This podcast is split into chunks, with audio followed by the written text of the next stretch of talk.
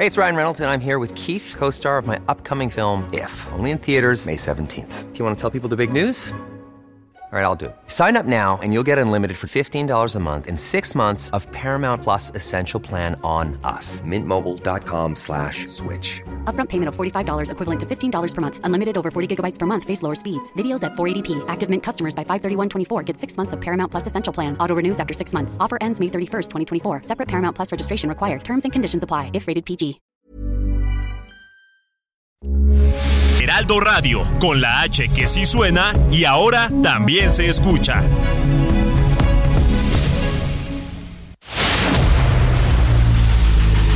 El dedo en la llaga. Había una vez un mundo en el que nadie creía. Un país de historias inexplicables. Una nación con personajes asombrosos. Santo Tomás tenía razón. Hay que ver para creer. El México increíble, las verdades que duelen, la voz de los que callan, el dedo en la llaga. Infórmate, diviértete, enójate y vuelve a empezar. El Heraldo Radio presenta El Dedo en la Llaga con Adriana Delgado.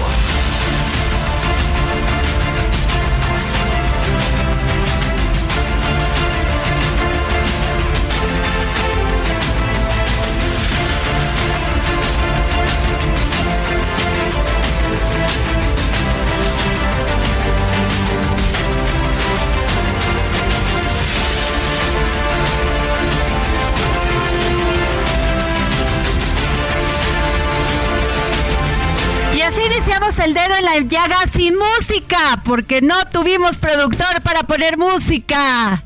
Así que pues iniciamos así nuestro dedo en la llaga.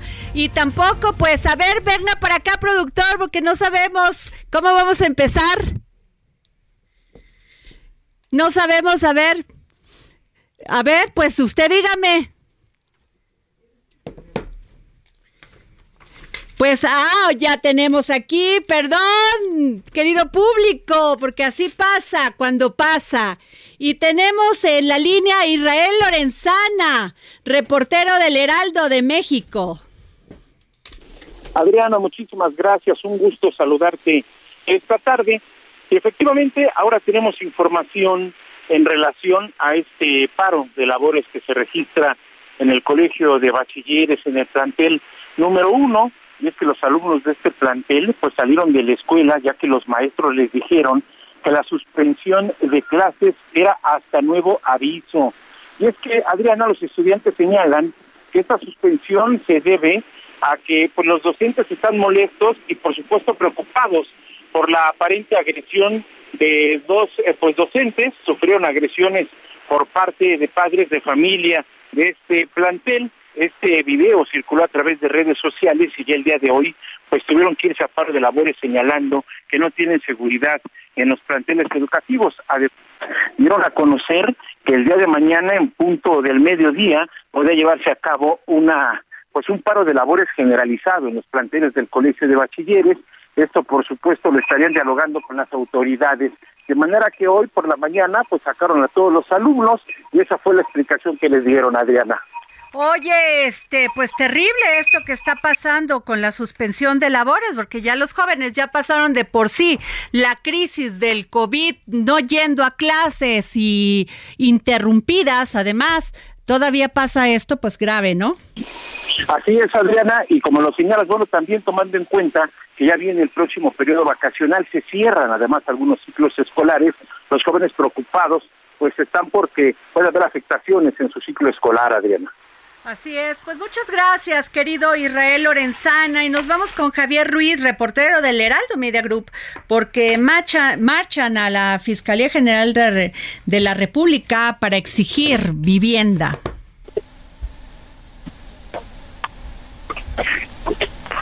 Perdón, no tenemos a nadie en la línea, productor, por favor.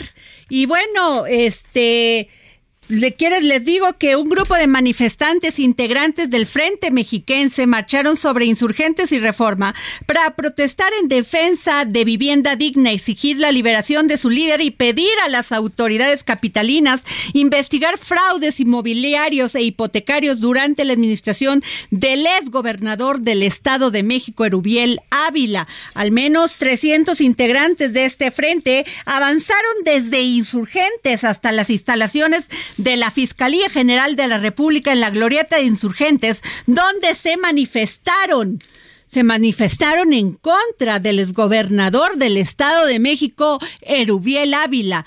Al menos 300 integrantes de este frente pues están ahí en este momento en la Fiscalía General de la República a ver cómo se pone el tráfico. No pudimos tener pues a Javier Ruiz, esperamos tener a Carlos Martínez creo que tampoco lo podemos tener. Bueno, estamos teniendo problema en este momento con las líneas. Y bueno, déjenme decirles otra, una nota de Qatar 2022. Dua Lipa acaba con los rumores, acabó, no va a estar en la inauguración del Mundial de Qatar 2022. Y es que ella fue clara y contundente que pues ella no se va a presentar porque no está de acuerdo con eh, pues las, los temas de marginación, de equidad, de violencia que existe contra, contra las mujeres en este momento en Qatar. Y bueno, ella dijo, pues yo no voy a estar, no voy a ser parte de esta situación. Y pues difícil la situación que estamos viviendo. Y bueno, estamos con Carlos Martínez, director general del Instituto de Fondo de Vivienda de los Trabajadores, el Infonavit. Y es que dio a conocer este lunes que a partir del 15 de noviembre hay un aumento en los motos máximos para los créditos que otorgan hasta 2 millones 4 perdón, 2.4 millones de pesos para los trabajadores de todos los ingresos. Carlos, ¿cómo estás? Muy bien, mucho gusto y saludos a todo el auditorio. ¿Cómo estás, Carlos? A ver, cuéntanos de esto. Ayer efectivamente anunciamos varias medidas que aplican a partir de hoy en el Infonavit una de ellas es precisamente el aumento del monto de crédito que pasa de 2.3 a 2.4 millones de pesos y la edad máxima para sacar un crédito pasa de 66 a 70 años. Eh, Carlos, y esto, este, nos puedes decir porque esta es la primera vez que se otorgan estos créditos. Bueno, eh, teníamos un tiempo sin actualizar las tablas de montos máximos ni de edad y se tomó la decisión en los consejos de, administración que conforman el sector empresarial, patronal, este patronal, eh, sindical y el gobierno y decidimos que era un buen momento para hacerlo porque hemos estado observando que hay aumentos en los precios, eh, que hay inflación en la construcción y creemos que esto puede ser una buena eh, medida para que las personas puedan seguir adquiriendo sus casas. Oye, Carlos, pues qué buena noticia, ¿eh? Porque sin duda alguna, pues esto les va a generar a, a las personas que se puedan hacer de su patrimonio. Gran noticia la que estás dando.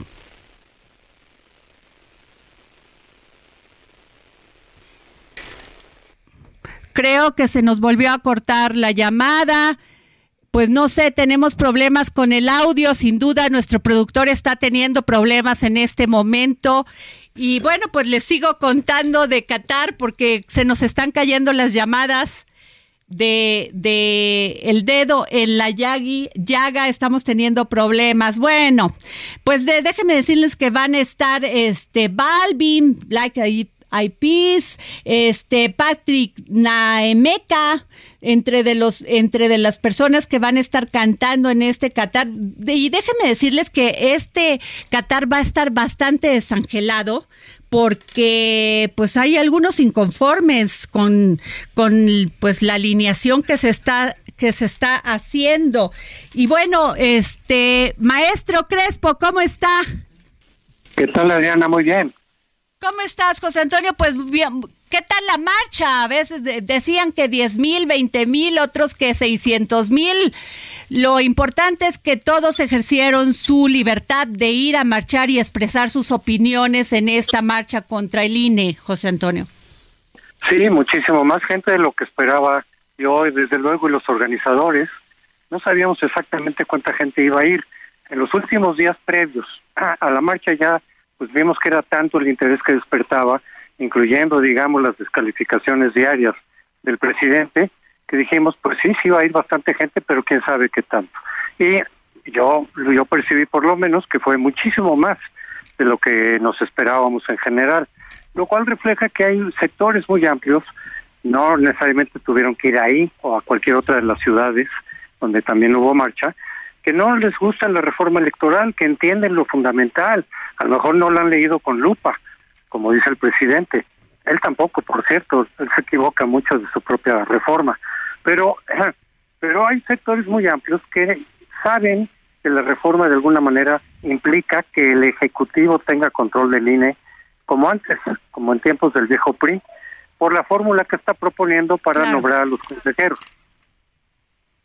Oye, José Antonio, mucho han hablado de que el gasto ordinario de los partidos y todo este gasto que trae el INE, pues es, nos afecta y el presidente ha sido una de sus justificaciones para mandar esta reforma electoral.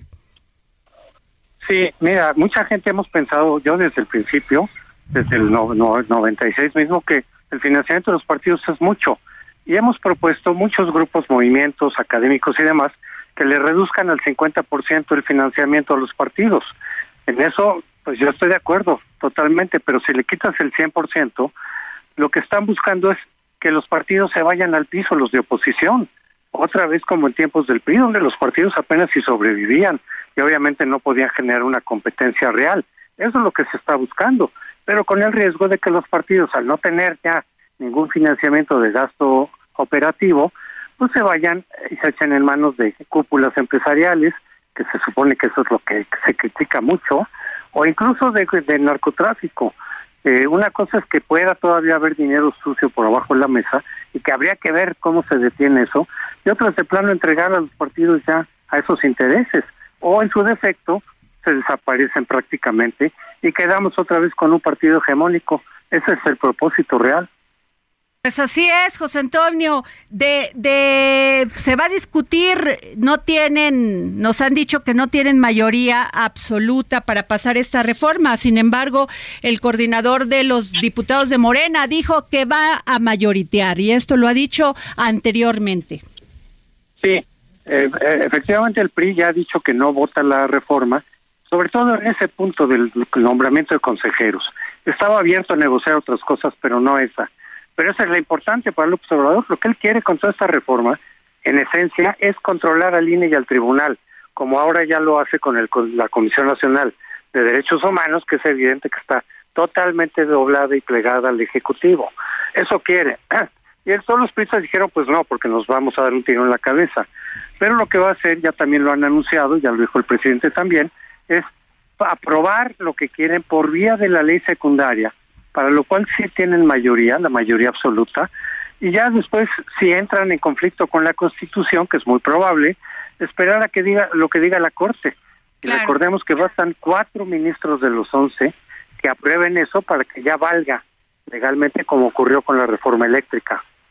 Pues sin duda, muy interesante tu opinión, doctor José Antonio Crespo. Te lo agradecemos que nos hayas tomado la llamada para el dedo en la llaga. Con mucho gusto, Ariana. Gracias. Bueno, y tengo aquí, fíjense nada más en el en la cabina del dedo en la llaga a tres estudiantes, bueno, aquí nada más veo a seis, porque no cabemos todos, a tres estudiantes de la preparatoria de la UP, Universidad Panamericana, acompañados de sus profesores Gabriel Barrios y Javier Gil. No están aquí los profesores, ¿verdad? Ah, a ver. ¿Cómo está, profesor? bueno, pues la verdad nos da mucho gusto aquí a la, no solamente al Heraldo Radio, sino todo, a todo el grupo del Heraldo Media Group, que estén jóvenes siempre visitándonos, siempre es un placer. ¿Qué les han parecido las instalaciones del Heraldo Media Group? Eh, muy padres. A ver, nombre. A ver, ah, a ver. Mi nombre es Luis Núñez y pues, se me ha parecido muy padre y muy interesante cómo se graba en vivo el noticiero. A ver, ¿quién más nos va a dar su opinión? No, yo soy Pablo Hefti y se me hacen muy completas y interesantes de cómo funciona todo. A ver, yo sí quiero hacerles una pregunta porque ustedes están cursando en este momento la preparatoria, están, son, están siendo testigos de muchos cambios en este país. Eh, han visto marchas, han visto situaciones también muy desagradables como pues toda esta situación de las mujeres, que es terrible, ¿no? ¿Cómo, cómo ven ustedes? ¿Cuál es, ¿Qué es lo que ven? ¿Cómo quieren un México cuando ya tengan que cursar una carrera? ¿Qué definición van a tener para tomar esa decisión, esa, esa carrera profesional? Pero también, ¿cómo quieren a su México? A ver. Este, pues, yo soy Gal González Guerrero y pues me gustaría pues, un México más seguro, ¿no? Y más, como menos corrupto y así. ¿Cómo viste esto de salir a las calles y decir lo que pensamos, decir qué opinamos, cómo queremos nuestro gobierno? Porque es muy importante. Ustedes ya casi están en, a una, en una edad de votar, de tomar decisiones por su país. ¿Cómo quieren su país? ¿Alguien más que me pueda dar la opinión? Este. Eh, buenas tardes, este, soy Mateo Sotero y pues sinceramente algo que como joven sí me gustaría ver en el país es que pues esta parte se evadiera la corrupción, ¿no? Y la gente estuviera más abierta al diálogo y no a la violencia, ya que esto no solo lo ven los pequeños, sino que también les hace influir a que cuando llegue, llegan a tomar una decisión de manifestarse, lleguen a tomar actos violentos. Entonces, yo sí creo que como mexicanos hay que medir bien nuestros actos para poder Mm, ilustrar a las futuras generaciones de una buena manera y no de una manera negativa. Claro. Eh, como jóvenes tienen un gran papel. Eh, primero, como les decía anteriormente, decidir qué quieren, qué van a estudiar, cómo le van a servir a México, porque no solamente le servimos estudiando, sino le servimos generando posiciones que nos hagan generar un desarrollo económico, un desarrollo cultural, un desarrollo social. Eh, ¿Qué les dicen ustedes a los adultos que estamos manejando no solamente la oportunidad de tener un espacio abierto de información libre como estos micrófonos del Heraldo Radio? Sí, por favor. Eh, pues lo que yo diría, primero que nada soy Mateo Núñez. Mateo, muy buenas tardes. Otro Mateo también. Eh, pero sí, lo que yo diría es que sigan con esta tarea de difundir, ¿no? Las personas que tienen acceso a una plataforma para difusión de noticias, difusión de información. Y además, pues también estas iniciativas de traer a jóvenes a cabina, de conocer diferentes puntos de vista, no solamente de los jóvenes, pero pues es bien dicho que los jóvenes somos el futuro de México y pues del mundo realmente. Entonces, pues sí, conocer nuestra opinión creo que es bastante también importante. A ver, ustedes, este, estamos viendo, por ejemplo, este, este tema en especial del INE y máxime porque ustedes ya están casi a un año de poder votar.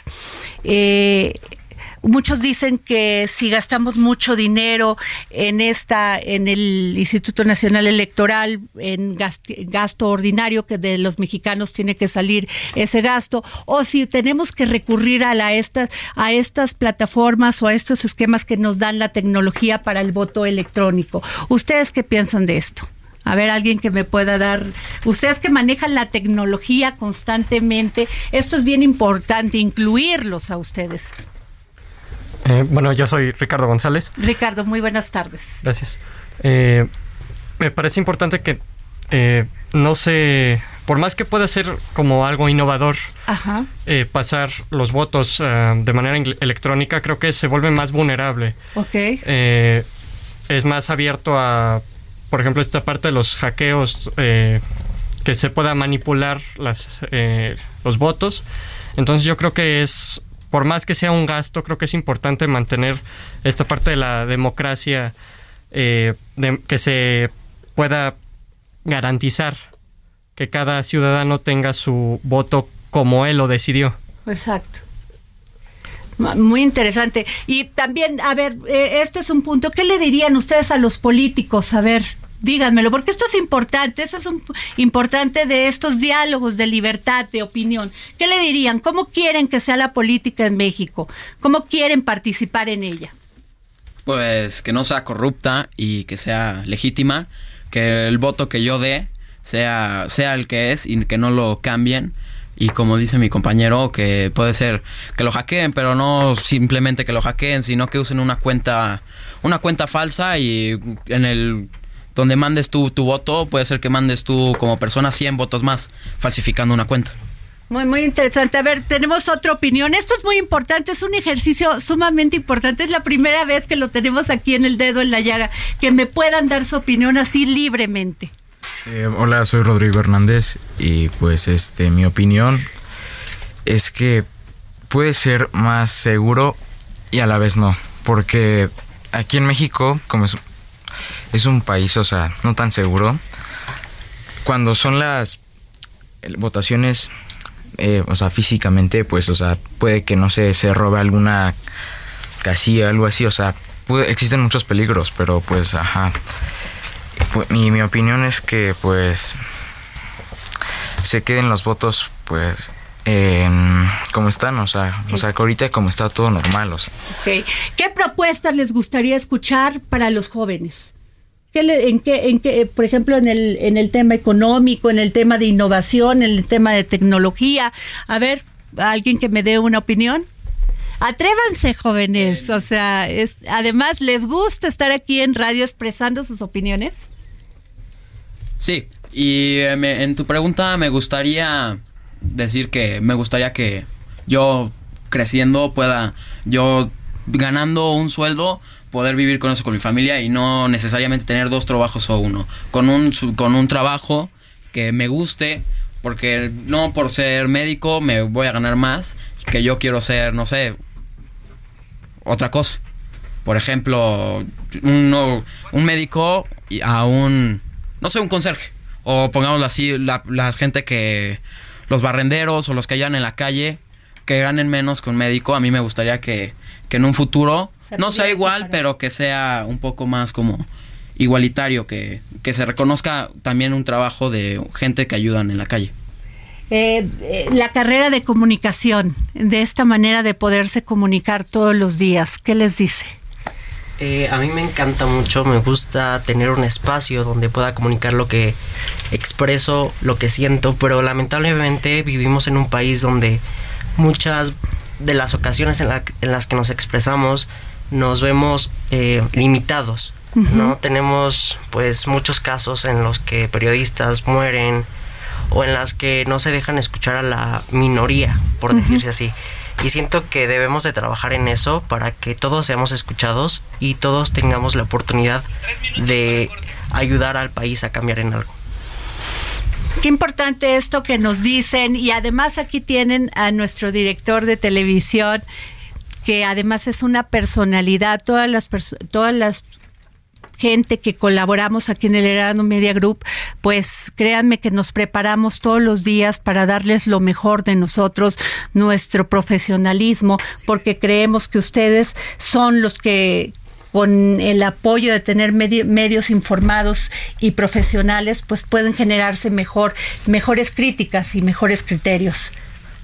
A ver, alguien que para terminar me dé su opinión. Profesor. A ver, el profesor.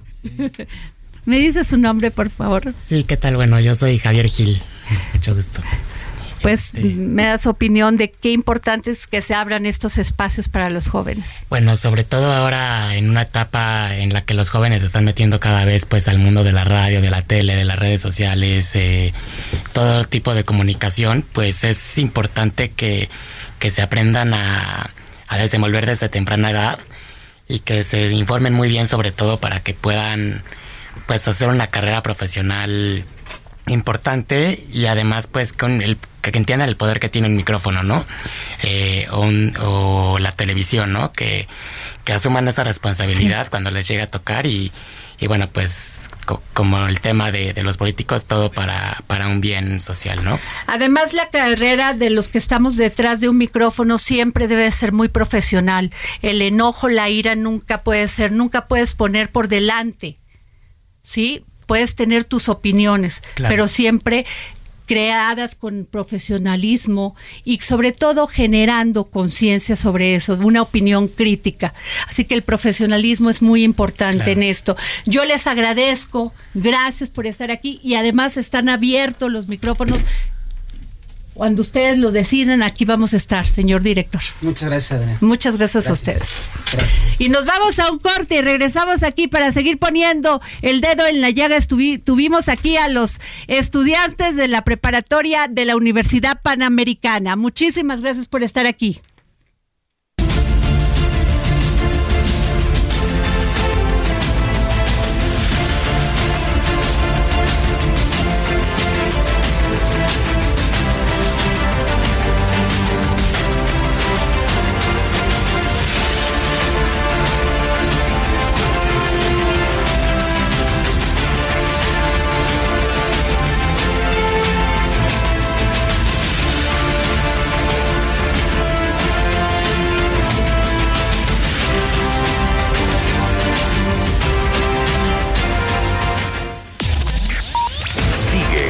Adriana Delgado en su cuenta de Twitter.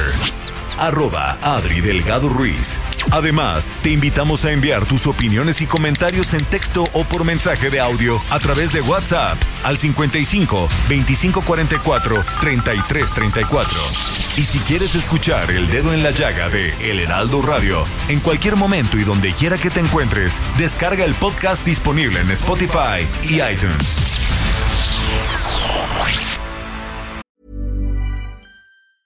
There's never been a faster or easier way to start your weight loss journey than with PlushCare. PlushCare accepts most insurance plans and gives you online access to board-certified physicians who can prescribe FDA-approved weight loss medications like Wigovi and Zepbound for those who qualify. Take charge of your health and speak with a board-certified physician about a weight loss plan that's right for you. Get started today at plushcare.com slash weight loss. That's plushcare.com slash weight loss. plushcare.com slash weight loss.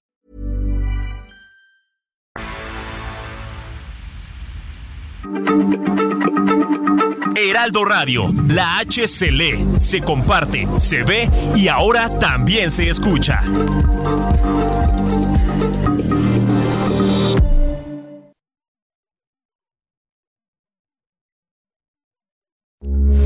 Heraldo Radio, con la H que sí suena y ahora también se escucha. Sigue a Adriana Delgado en su cuenta de Twitter en arroba Adri Delgado Ruiz. Y envíanos tus comentarios vía WhatsApp al 55 25 44 33 34 o 55 25 02 21 04.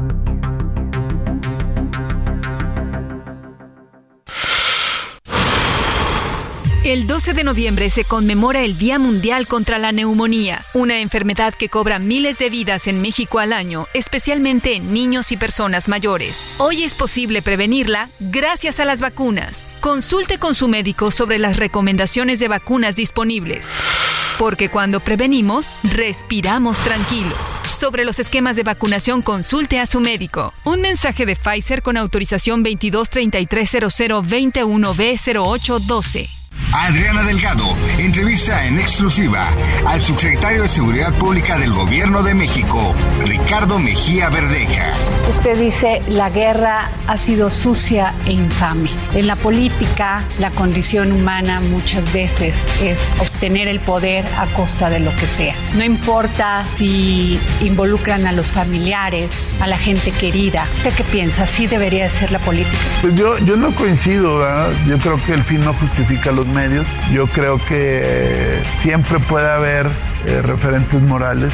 No significa que uno sea ingenuo, pero yo siempre he creído en la política de frente, ¿no? O sea, dar el debate de frente, exponer razones, argumentos. El tema es que cuando la otra parte no tiene ni argumentos ni razones, cae en este tipo de, situaciones. Y ahora con las redes sociales y otro tipo de, situaciones que se dan en el ciberespacio, pues el anonimato es mayor. Entonces se dan eh, actuaciones muy cobardes porque tiran la piedra y esconden la mano. Y por otro lado, poder eh, detectar a veces el origen de este tipo de infundios es más complicado. Y en ello, pues estos sujetos son expertos, ¿no? Eh, ello no significa que estas guerras de lodo, pues nos eh, paralicen, ¿no? Nosotros seguimos en, en nuestra ruta, lo denunciamos, lo combatimos, pero independientemente de eso tenemos muchos elementos para poder dar la batalla de frente. Por ejemplo, todo esto que te estoy diciendo. El otro día, por ejemplo, el gobernador Riquelme eh, decía que le iba a comentar al secretario de Gobernación cuando fuera a Coahuila que, que tu servidor estaba siendo un elemento que, que lastimaba la buena relación entre la federación y el Estado. Jueves, 11 de la noche, El Dedo en la Llaga, Heraldo Televisión. Y regresamos aquí al dedo en la llaga y tengo en la línea a Misael Zavala, corresponsal del Heraldo Media Group en Jalisco. Misael, duplican con Alfaro violaciones de autoridades.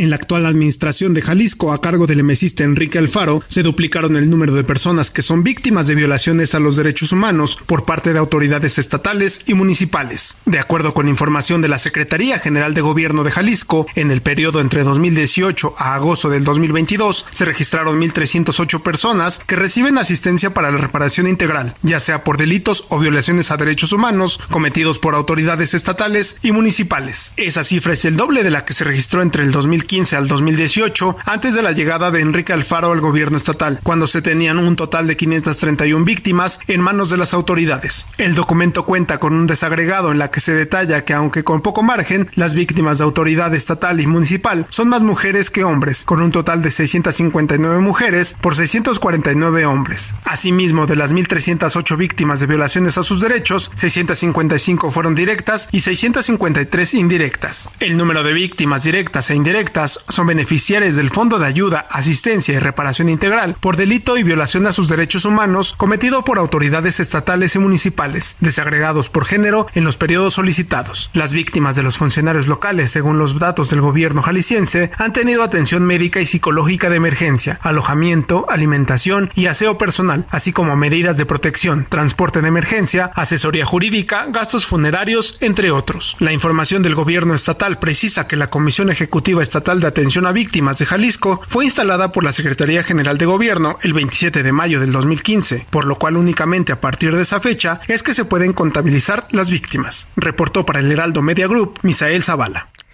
Muchas gracias, Misael. Perdón, no sabía que estaba ya grabada la nota, pero este sí, lo que les tengo que decir es que el gobierno de Jalisco sí ha pues ha generado, se duplicaron con el gobierno de Enrique Alfaro el número de personas que a quienes se les violaron sus derechos independientemente de todos los casos contra las mujeres que han sido asesinadas, que se han cometido feminicidios en Jalisco.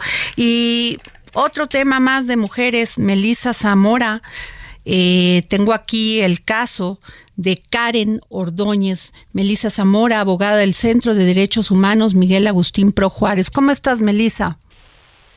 Hola, muy buenas tardes, Adriana. Oye, Melissa, ¿qué caso este de de Karen Ordóñez que lleva siete años injustamente presa?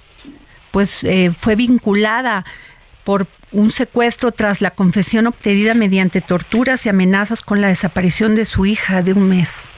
A ver, cuéntanos, por favor.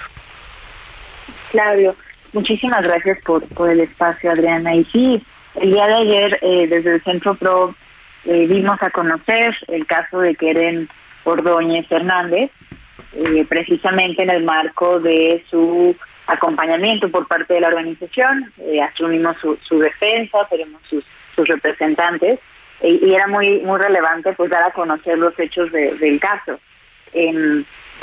Keren, el caso de Keren es, es un caso representativo eh, de lo que viven muchas mujeres en nuestro país cuando son investigación criminal.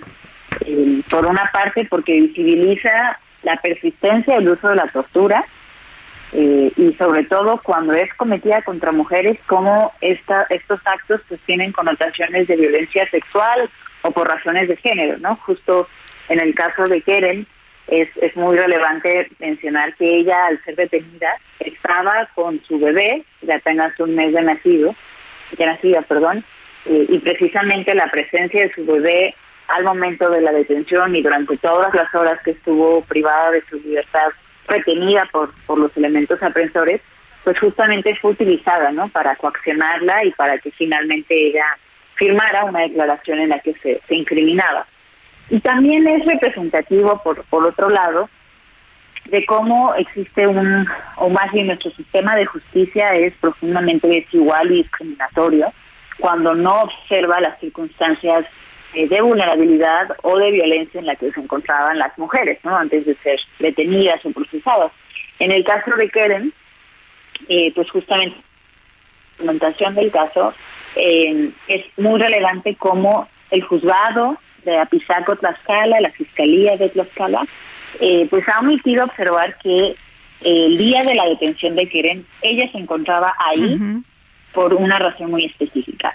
Ella estaba eh, apenas un mes de haber dado a luz mediante una cesárea muy complicada con una bebé de un mes y estaba ahí porque había ido a ver al, padre de su hija para que le pudiera dar gastos de, su, de la manutención de la bebé. De los hechos que se le acusan, no solamente pues que está documentado que fueron obtenidas bajo tortura, sino que además pues tienen una versión inverosímil en donde se le atribuyen a ella roles de cuidado, ¿no? En, un acto de, en un secuestro que no ponemos en duda que haya acontecido, que es un hecho grave también, eh, pero hay muchas afectaciones cuando las investigaciones en realidad eh, se sostienen bajo violaciones a derechos humanos que no dan con la verdad realmente de, de lo acontecido, ¿no? Sin duda alguna, Melissa, Zamora, tú eres abogada del Centro de Derechos Humanos Miguel Agustín Pro Juárez. Te quiero también preguntar como mujer, no solamente como profesional. ¿Cómo has visto todos estos casos? No solamente el de Karen, el de Ariadna, el de todos estos casos que se han dado últimamente. Nos dicen las autoridades que bajan la incidencia de feminicidios, pero lo que vemos todos los días es más odio de los hombres, más más odio, mi odio más profundo. Sí, sin duda eh, hay, hay muchos temas en los que nuestras autoridades de procuración y de administración de justicia tienen que seguir mejorando. Eh, desde el presupuesto también que se les otorga para implementar sus atribuciones, desde las herramientas que tienen para realmente investigar, eso es sumamente relevante. Eh, que lo mencionemos, ¿no? Porque realmente cuando hablamos de tortura en contextos de investigaciones, también hablamos de un sistema que no tiene herramientas reales para investigar, ¿no? Eh, y sobre todo, y en temas de violencia de género, pues el tema de la prevención. Cómo cuando se documenta un caso, cuando se visibiliza las deficiencias de un caso, cómo hacemos para que esos actos no se repitan en más casos y que más mujeres vivan lo que hoy vive, por ejemplo, Keren, ¿no? que lleva siete años en prisión, lejos de su familia, lejos de su hija, en un proceso irregular. Y, en ese sentido, en el caso de Kevin, es muy relevante mencionar que si bien ella fue detenida junto con su expareja, quien la había citado en el lugar de, la detención, él, eh, él ya está libre, sentencia de cuatro años, porque fue beneficiado por, eh, digamos, él fue juzgado con el procedimiento para adolescentes, porque tenía 17 años y le faltaban dos años para cumplir 18 años. Keren tenía 19 años, recién también más bien apenas iba a cumplir 19, tenía 18 años de edad y no fue beneficiada, eh, si bien por la edad no correspondería que le juzgaran con ese procedimiento, pero sí que por lo menos advirtieran estos elementos de vulnerabilidad y de violencia y que fueran, eh, pues sí, que se cumpliera la obligación de las autoridades de juzgar con perspectiva de género y valorar las pruebas, valorar los hechos con perspectiva de género, advirtiendo que eh, pues no era razonable que se le atribuyera su voluntad en participar en un delito en donde no hay más elementos ¿no? que, así lo corroboren. Entonces, sí, definitivamente es, es un caso que, que nos lleva a pues a mostrar la realidad que vive ella, que viven más mujeres eh, y a seguir exigiendo justicia para ella. Mencionas algo muy importante, Melissa, el tema de que eh, las autoridades no están preparadas y no eh, acá también el tema de la investigación de un feminicidio. ¿Qué hace falta? Sí, bueno, con, temas de feminicidio es, es muy distinto. Eh, sí, pero es, o sea, es importante porque muchas veces se quedan en carpeta nada más en carpetas que no les dan seguimiento, dicen no tengo el dinero, no tengo la policía adecuada, eh, no tengo el, quien pueda ayudar. Y entiendo esto de Keren, pero es parte de todo, de la impunidad que existe. Totalmente de acuerdo, Adriana.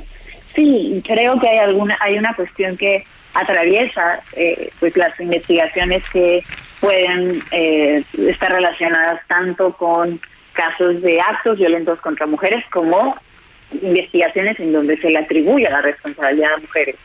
Y creo que es el hecho de la, la capacidad de las autoridades de investigar diligencias de forma inmediata. Hay una seria deficiencia en los tiempos de las fiscalías para implementar verdaderos actos de investigación que permitan tener pruebas eh, pues verídicas ¿no? y con contenido que, que realmente nos lleve a líneas de investigación que permitan llegar a la verdad de los hechos. Me refiero a, diligencias eh, como la obtención de videos por parte de las cámaras de seguridad pública, eh, la intervención de telecomunicaciones, eh, que eso es súper relevante que se solicita a las empresas y, claro se, se, analiza en términos de, de líneas, ¿no? De ver probables responsables. ¿Por qué? Pues porque esas pruebas son las que pueden dar más veracidad a una investigación y que justamente no se lleve a las prácticas de las fiscalías en donde todo se sostiene por testimonio y que eso se pueda prestar a que la, tortura, por ejemplo, que es una práctica que muchos organismos internacionales ya han referido que es generalizada en nuestro país, eh, pues continúe, ¿no? Y que, en realidad no se esté llegando a la verdad y al, y al acceso a la justicia de las víctimas, sino que se estén generando aún a más personas afectadas. ¿no? Pues sí, sin duda alguna un tema gravísimo. Esperemos que se haga pues justicia en el que en el caso de de es Keren o, Karen, perdón, estoy mencionando mal el nombre, Melissa, y te pido una disculpa. Eh, no, no se preocupe, es, un nombre eh, especial, pero sí es, es Keren como con, con E. Pues sí, Melissa, sin duda alguna es un tema y esperemos que se haga justicia con Keren y que pues híjole, como tantas mujeres que están pagando en prisión estas situaciones de, de impunidad terrible. Sí, de acuerdo, pero muchas gracias por, por el espacio y por dar seguimiento al caso, siendo también muy importante mencionar que, que la familia de Keren, el día de ayer la, la señora Siria estuvo eh, pues justamente eh, contando, relatando los hechos del caso y, que ella ha sido no la principal persona y la, la principal defensora de, de, su de su hija, ¿no? Que nada también levantado la voz para para mostrar todas las afectaciones que ha tenido también en, el caso. Pues estaremos muy pendientes de esto, Melissa Zamora, y los micrófonos del dedo en la llaga eh, siempre van a estar abiertos. Muchísimas gracias. Gracias. Y nos vamos con Roberto San Germán porque estamos a unos días que empiece el Mundial Qatar 2022. Roberto, ¿cómo estás? Buenas tardes, Adriana. Buenas tardes a todo el auditorio. Aquí estamos. Ya tienes el domingo, es la inauguración del Mundial allá en Qatar, con el primer partido entre el país anfitrión, que es Qatar, contra el equipo de Ecuador.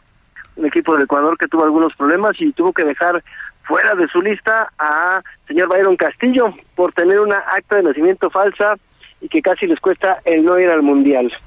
Oye, Roberto, este, pues han quedado tres jugadores este fuera del mundial que les tomó por sorpresa estando en Girona. Pues mira, la verdad es que ya le habían dicho a Santiago Jiménez que no iba a estar, Diego Laines tampoco lo iban a tomar en cuenta, y pues esas fueron las decisiones del Tata Martino, también el Pecatito Corona, pero él fue por lesión, que no pudieron participar con la selección mexicana en este mundial. Y pues bueno, tampoco tenemos mucho de dónde tomar jugadores. Y tenemos que ver naturalizados como Rogelio Funes Mori, que tampoco va a ser el cambio en la selección, no es un jugador nada guau, simplemente va porque es argentino, ¿no? Claro. Oye, ¿y cómo ves tú la alineación? ¿Qué te pareció? Tú que eres un experto, Roberto San Germán. Pues mira, la verdad es que no sé cómo vaya a jugar el Tata Martino contra Polonia en el primer partido, simplemente porque los polacos van y todo por arriba, algo que nos duele mucho, todos los remates de cabeza, el balón parado, México defiende muy mal en esas situaciones y no sabemos qué va a hacer y no tenemos un portero que salga si no está vera. La verdad es que Guillermo Ochoa bajo los tres palos es muy bueno, pero ya para tratar de buscar y cortar centros le va a costar mucho trabajo. Él no sale y cuando sale comete muchos errores, ya lo vimos en las semifinales contra el Toluca, tiene ahí gran colaboración para que el equipo de la América haya sido eliminado por el Toluca. Entonces, la verdad le va a costar mucho al Tata Martino, va a tener que jugar todo por abajo también, muy rápido. Son hombres muy corpulentos los polacos, son altos. México va a tener que hacer gala de su velocidad con Alexis Vega, me imagino por el lado izquierdo como juega en Chivas. Uriel Antuna, me imagino que lo va a meter por el lado derecho, otro tipo que corre mucho pero que no defiende nada. Entonces, pues veremos qué va a pasar. También tenemos que ver quiénes van a estar en, el medio campo, quiénes van a ser los contenciones, quién va a ser el, digamos, el armador que tuviera México, ¿no? Yo creo que va a jugar con Charlie Rodríguez. Me imagino que Luis Chávez podría jugar el de Pachuca. Este, pero mira, eh, con esta selección teniendo al Tata Martino, que es la incongruencia total, pues no se ve mucho. Oye. No un tipo que habla cosas y no las cumple, ¿no? Oye, Roberto, y este, pues estamos en el grupo C. ¿Contra qué nos enfrentamos, querido Roberto? Polonia, Argentina y Arabia, así, en ese orden. A 9 de la mañana el día 22, México-Polonia, sábado 26 a la 1 de la tarde, México contra Argentina y el miércoles 30 de noviembre, México contra Arabia a las a la 1 de la tarde. Oye, y, ¿y cómo ves Argentina? Muy difícil, un equipazo el que trae Argentina. Mira, con tener a Lionel Messi cualquiera eh, estaría sufriendo de lo que pueden hacer, pero no más es Lionel Messi, son los 11 que tienen. Creo que Scaloni formó una muy buena selección. Tuvo bajas sensibles como los Celso, pero tienen muchos jugadores y lo van a suplir. Entonces, a nosotros nos va a costar mucho trabajo. Y digo nosotros por México, por ser mexicanos, no porque estamos en la cancha, pero sí nos va a costar muchísimo trabajo. Y parar a Lionel Messi, pues va a estar muy, muy, muy complejo. La verdad es que no veo un hombre que lo pueda tomar solo Lionel Messi. Es un tipo muy inteligente, un cuate que con el balón hace maravillas. Y pues la verdad es que Argentina, Lautaro Martínez arriba, o al que van a poner, si va también, este, ¿cómo se llama? Eh, al que le quieras poner, con ese va a tener eh, el buen Messi para hacer mucho daño. México tiene que ganar a como dé lugar el primer partido. Es sí o sí. o sea, sí o sí, o sea, no hay de dos. O gana o no.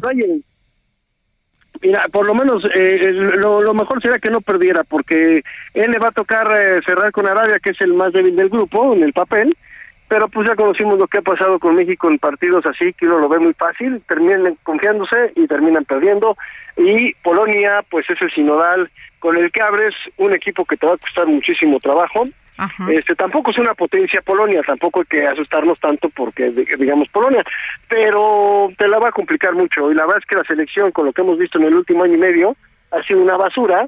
Calificamos porque estamos en, en, CONCACAF. Si estuviéramos en otra confederación difícilmente hubiéramos calificado después de los partidos que dieron, eh, sobre todo de visita. O sea, no ganaste en Estados Unidos, no ganaste en Canadá. O sea, te complicaste muchísimo la, tu, tu pase al mundial, nada más porque ahora te regalan los boletos del mundial como si fueran pepitas, ¿no? Claro. Oye, eh, y te quiero preguntar, ¿cómo ves lo de Dua Lipa? Dua Lipa dijo, yo no canto en este mundial, no me parece correcto, estoy en contra de todo lo que concierne a la falta de equidad de mujeres, a la marginación, a todo esto. Pues yo creo que es muy respetable tanto la postura de los eh, organizadores y la postura también de Dual Lipa, también de Rod Stewart, que no están de acuerdo con lo que pasó, la forma en que se entregó el mundial, la forma de los muertos que han habido por la construcción, como sabemos es un país musulmán, también las restricciones para los homosexuales, la, o más bien para la comunidad LGBT, o sea, todas las cuestiones que ha llevado, pues si ellos no quieren cantar, pues están en su derecho, pero como también país, tú estás en un derecho, ojo, es que el problema aquí, estamos confundiendo, no son leyes civiles, ¿eh? lo que te pone Qatar, siendo país musulmán, son las leyes o los principios religiosos que tienen ellos. Claro. Y los tienes que respetar. Y siempre fue así. Y siempre fue así. ¿Por qué se decidió? ¿Tú crees que fue una decisión poco adecuada? Dinero. Dinero. Pues sí, petrodólares, lo compraron el mundial, no podemos tapar el sol con un dedo, compraron el mundial para llevarlo. La FIFA está llevando, ahora sí que el pecado lleva la penitencia, haberle dado el mundial a un país que es musulmán con tantas restricciones, pues no lo vuelven a hacer. Porque no podías beber hasta que tuvieron que hacerlos que doblaran la mano con Budweiser, que era el, patrocinador oficial, y les dijo, a ver, o vendo cerveza o no sé qué haces, FIFA. Ajá, ya le dejaron permitir a las mujeres entrar a los estadios, no podían entrar las mujeres a los estadios en países musulmanes. Además, y menos ir con, con todo descubierto, ¿no? Claro. hay varias restricciones, no puedes ir de leggings, no puedes ir con pantalones rotos, no puedes ir con una falda arriba de la de la rodilla, te recomiendan que no lleves este blusas sin mangas, o sea, hay muchas eh, restricciones para algunas zonas, no sé si para dentro de los estadios, lo que sí sé es que no puedes llevar este tipo de vestimentas para ir a una mezquita, para ir a los palacios, para ir a los museos, para ir a conocer sus templos, para ir todo, y tienes que llevar, y las mujeres si quieren entrar a un templo, ¿sí? a una mezquita o alguna cuestión religiosa, tienen que llevar una cosa que se llama shaila, que es un trapo negro largo, y se lo tienen que poner en la cabeza, ¿eh? porque es por cuestión de recato y de respeto. Entonces, pues perdónenme, pero los que quieran ir van a tener que cumplir estas reglas, porque es como si vinieras a México, que en México se cumplen las reglas es otra cosa. Pero que en otros países sí te las apliquen, eso es algo que no vas a poder parar con nada, ¿eh? Pues difícil, Roberto, porque empieza a sentirse como que desangelado este, este mundial. Está muy desangelado, o sea, también porque está lejos, Medio Oriente es un país que no conocíamos muchos en el sentido de, de lo que hacen, de todo, no tiene una liga profesional, todo el mundo sabe que esto lo pagaron, eh, le pagaron a Guardiola, le pagaron a varios jugadores, a varios entrenadores para que pudieran eh, salir postulados y le pagaron a Joseph Blatter para que la FIFA les diera un mundial. Esto fue, a ver, esto fue a base de petrodólares, ¿eh? O sea, esto no fue porque lo merecieran. O sea, ellos pagaron por tener un mundial, ahora pues ahí están las consecuencias. El poder del dinero. Y ya, pues nos tenemos que ir, mi querido Roberto San Germán, como siempre, muy oportunas y conocedoras tus opiniones. Muchas gracias por darnos, pues habernos recibido la llamada del dedo en la llaga. Claro que sí, el gusto es mío, que pasen buena tarde y también tú, mi querida Adriana. Gracias, querido Roberto.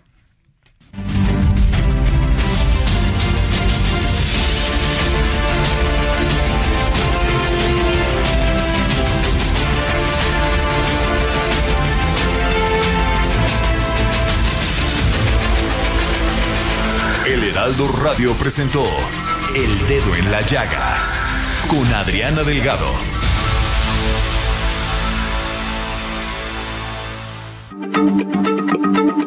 Heraldo Radio, la H se lee, se comparte, se ve y ahora también se escucha.